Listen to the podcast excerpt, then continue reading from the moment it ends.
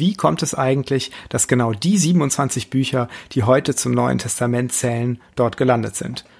Sind die vom Himmel gefallen? Oder wurden sie uns von sinistren Kirchenoberen untergeschoben, die damit ihre Macht absichern wollen? Nicht ganz. Wir schauen mal rein, wie es wirklich war.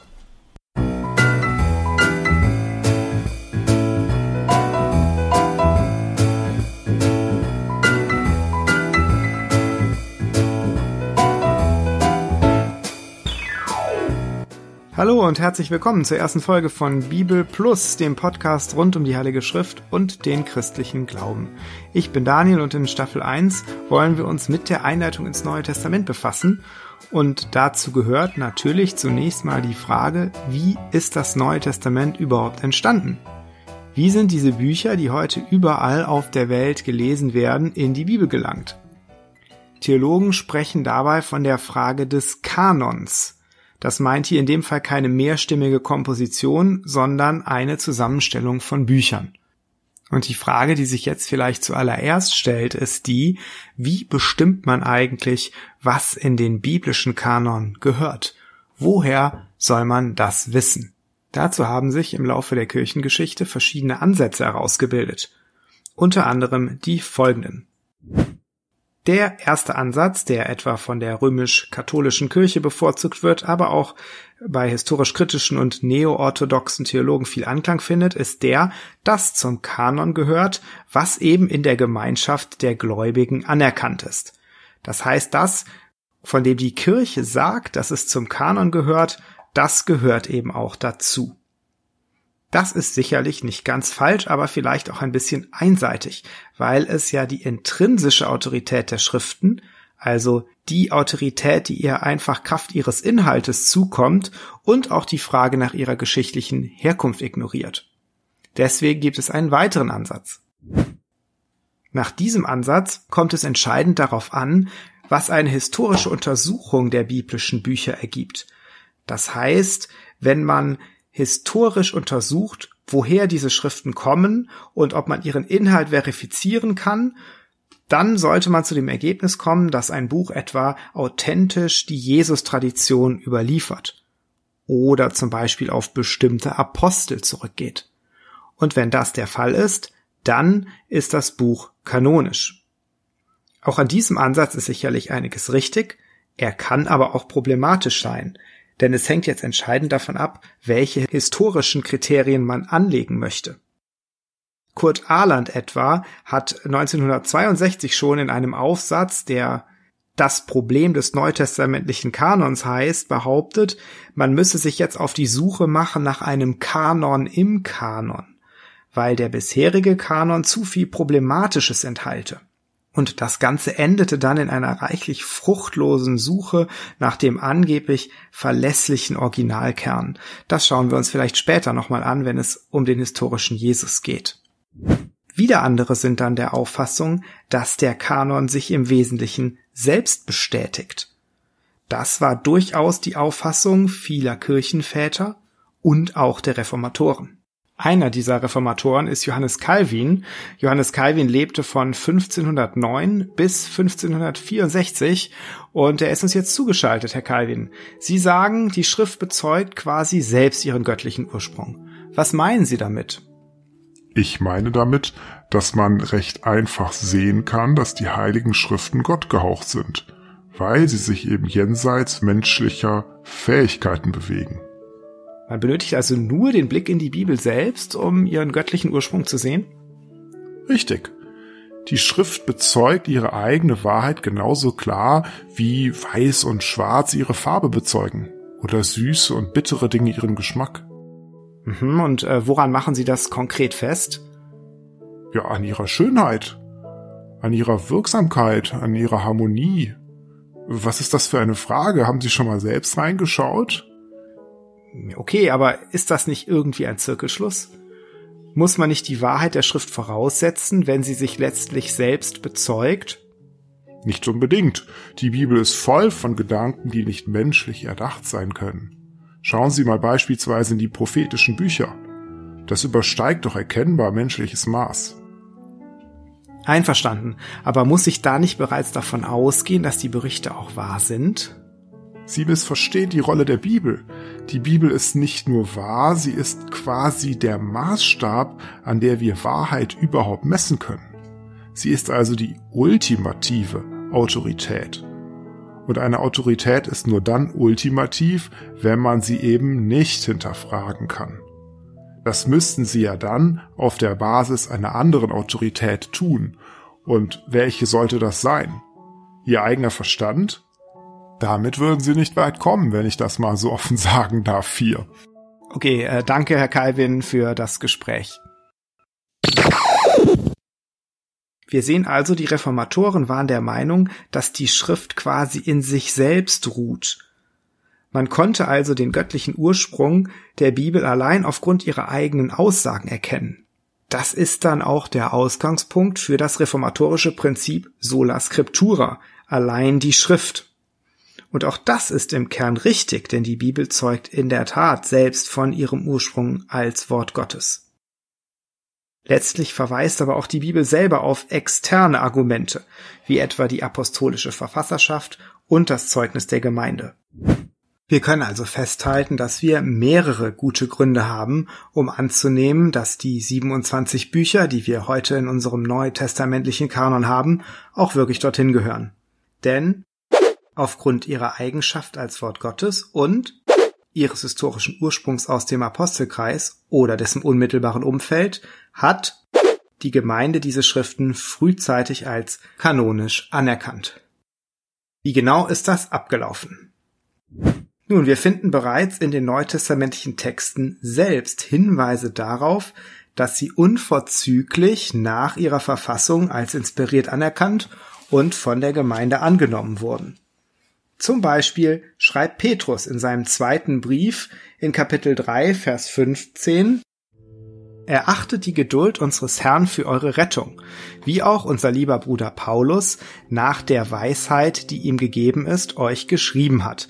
Davon redet er in allen Briefen, in denen einige Dinge schwer zu verstehen sind, welche die Unwissenden und Leichtfertigen verdrehen, und Achtung, jetzt kommt's, wie auch die anderen Schriften. Das heißt, Petrus setzt hier die Briefe von Paulus, von denen ihm offenbar einige bekannt waren, mit anderen Schriften gleich. Und diese anderen Schriften, das ist eben das Alte Testament. Dann schreibt Paulus selber in 1. Timotheus 5, Vers 18 folgendes. Denn die Schrift sagt, du sollst dem Ochsen, der da drischt, nicht das Maul verbinden und ein Arbeiter ist seines Lohnes wert. Hier werden Zitate aus dem fünften Buch Mose und aus Lukas 10 gleichzeitig mit die Schrift sagt eingeleitet. Und das bedeutet, dass hier auch die Evangelien schon als Schrift galten, also die gleiche Autorität besaßen wie die alttestamentliche Überlieferung. Und das zu einer ganz, ganz frühen Zeit schon. Jesus selbst erklärt in Matthäus 5, Vers 18, dass das Gesetz, also das Alte Testament, nicht vergehen wird. Und in Matthäus 24, Vers 35 sagt er dasselbe über seine eigenen Worte. Himmel und Erde werden vergehen, aber meine Worte werden nicht vergehen. Bei den Kirchenvätern finden wir eine ähnliche Entwicklung. Clemens von Rom zum Beispiel erwähnt im Jahr 96 ausdrücklich bereits den ersten Korintherbrief als Schrift. Und auch bei vielen anderen Kirchenvätern, etwa Ignatius oder Polycarp oder Papias oder Justinus, alle bis spätestens 150 nach Christus werden apostolische Schriften und Zitate aus den Evangelien als Schrift zitiert. Und es wird festgestellt, dass diese Texte in jeder Versammlung der Christen gelesen werden. Das betraf sehr früh den Großteil unseres heutigen Neuen Testaments. Ohne weiteres nämlich waren in der christlichen Frühzeit, das heißt spätestens vom zweiten Jahrhundert an, folgende Bücher allgemein anerkannt.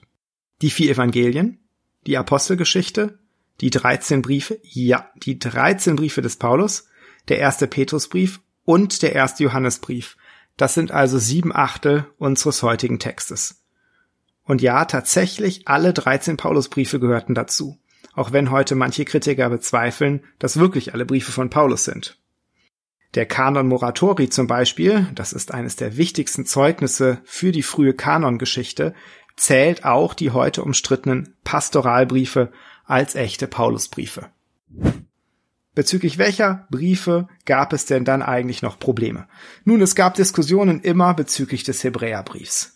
Das ist vielleicht auch gar nicht so schwer zu erklären, weil der Hebräerbrief eben ausnahmsweise keine Unterschrift hat. Das heißt, dass wir nicht ganz genau wissen, von wem der Brief tatsächlich verfasst wurde. Und das ist heute noch umstritten. Trotzdem hat ihn bereits Clemens von Rom im Jahr 95 als kanonisch und apostolisch anerkannt. Einen gewissen Sonderfall stellt hier vielleicht noch die Offenbarung des Johannes dar.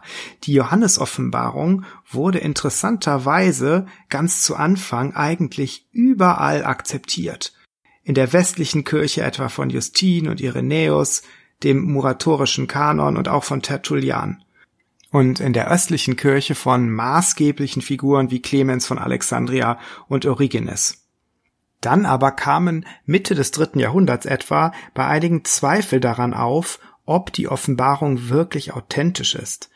Dionysus von Alexandria etwa hat argumentiert, das Buch könne zumindest nicht von dem Apostel Johannes sein, auch wenn er die Offenbarung noch nicht direkt verwerfen wollte. Diese Zweifel führten dann dazu, dass es gerade im Osten zu Zweifeln daran kam, ob die Offenbarung in den Kanon gehört. Es gibt dann tatsächlich einige östliche Listen, die die Offenbarung eben nicht enthielten. Es ist gut möglich, dass die Zweifel in der Ostkirche an der Offenbarung auch daher rührten, dass man erwartet hatte, dass vieles, was die Offenbarung voraussagt, längst hätte eingetreten sein müssen. Weil das eben nicht der Fall war, hielt man sie nicht für echt.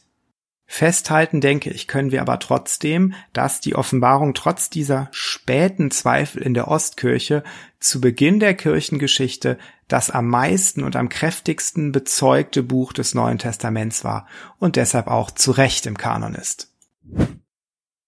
Dann gab es Probleme bezüglich der fünf kleineren Briefe, also bezüglich des Jakobusbrief, des zweiten Petrusbrief, des zweiten und dritten Johannesbriefs und des Judasbriefs. Diese Briefe werden von den frühen Kirchenvätern nur selten zitiert. Und das ist dann der Grund, warum spätere Theologen sich gefragt haben, ob diese Briefe denn eigentlich apostolisch sein können.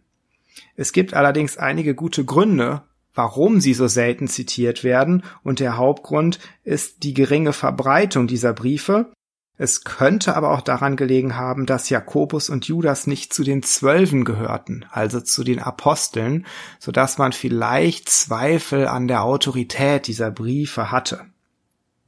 Auch hier können wir aber sehen, dass Ende des vierten Jahrhunderts alle diese Texte allgemein anerkannt waren. Schon um 320 schreibt Eusebius in seiner Kirchengeschichte, dass alle sieben kleineren Briefe fast allen bekannt waren. Origenes berichtet um 240, dass alle 27 Bücher zum Kanon gehören. Er nennt dann noch fünf andere, nämlich die Paulusakten, den Hirten des Hermas, die Petrusapokalypse, den Barnabasbrief und die zwölf Apostellehre, die er als bedenklich einstuft. 367 hat der alexandrinische Bischof Athanasius wie üblich seinen Osterbrief geschrieben und er nennt darin alle 27 Bücher, die wir heute vorliegen haben. Und dann gab es noch drei afrikanische Synoden, nämlich in Hippo und zweimal in Karthago, die ab 393 nach Christus bekräftigten, dass die 27 Schriften, die wir heute im Neuen Testament haben, als kanonisch gelten müssen. Und deswegen wurden diese Schriften dann auch zur Grundlage der lateinischen Bibelübersetzung der Vulgata. Das ist dann die Übersetzung, die für die westliche Christenheit sehr schnell maßgeblich wurde. Wir können also als Fazit festhalten, dass der Kanon nicht durch irgendeinen Bischof oder irgendein Konzil festgelegt wurde, sondern er hat sich herausgebildet durch die Übereinstimmung der frühen Christenheit in diesem Punkt. Und die ist umso bemerkenswerter, als die Kirche zu dieser Zeit einen ständigen Kampf gegen Irrlehren und Irrlehrer geführt hat und auch die kleinsten Abweichungen sofort zu endlosen Debatten und Konzilien geführt haben. Allein im dritten Jahrhundert fanden 18 Konzilien gegen Irrlehrer statt und im vierten Jahrhundert waren es schon 86. Das heißt, es ist ein besonders wichtiges Zeichen, dass die Kanonfrage, also die Frage, welche Briefe, welche Schriften ins Neue Testament gehören, solche Debatten nicht hervorgerufen hat. Hier hat offenkundig weitgehend Einigkeit geherrscht und wir können sicher sein, dass Gott auch dafür gesorgt hat, dass seine Gemeinde die Schriften, die von ihm kommen und die autoritativ gelten sollen, auch als solche anerkannt hat. So viel zum Thema Kanon und der menschlichen Seite der Entstehung der Bibel. Mit der anderen Seite der Medaille, nämlich der Frage, was Gott genau mit der Entstehung der neutestamentlichen Schriften zu tun hat, wollen wir uns beim nächsten Mal befassen, wenn wir in Folge 2 der Frage nachgehen, was bedeutet eigentlich Inspiration? Ich hoffe, wir hören uns und bis dahin, Gott befohlen.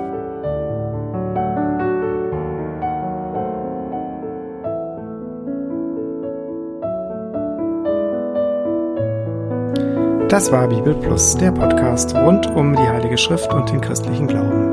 Weitere Informationen und Kontaktmöglichkeiten finden Sie im Internet unter www.bibel.plus.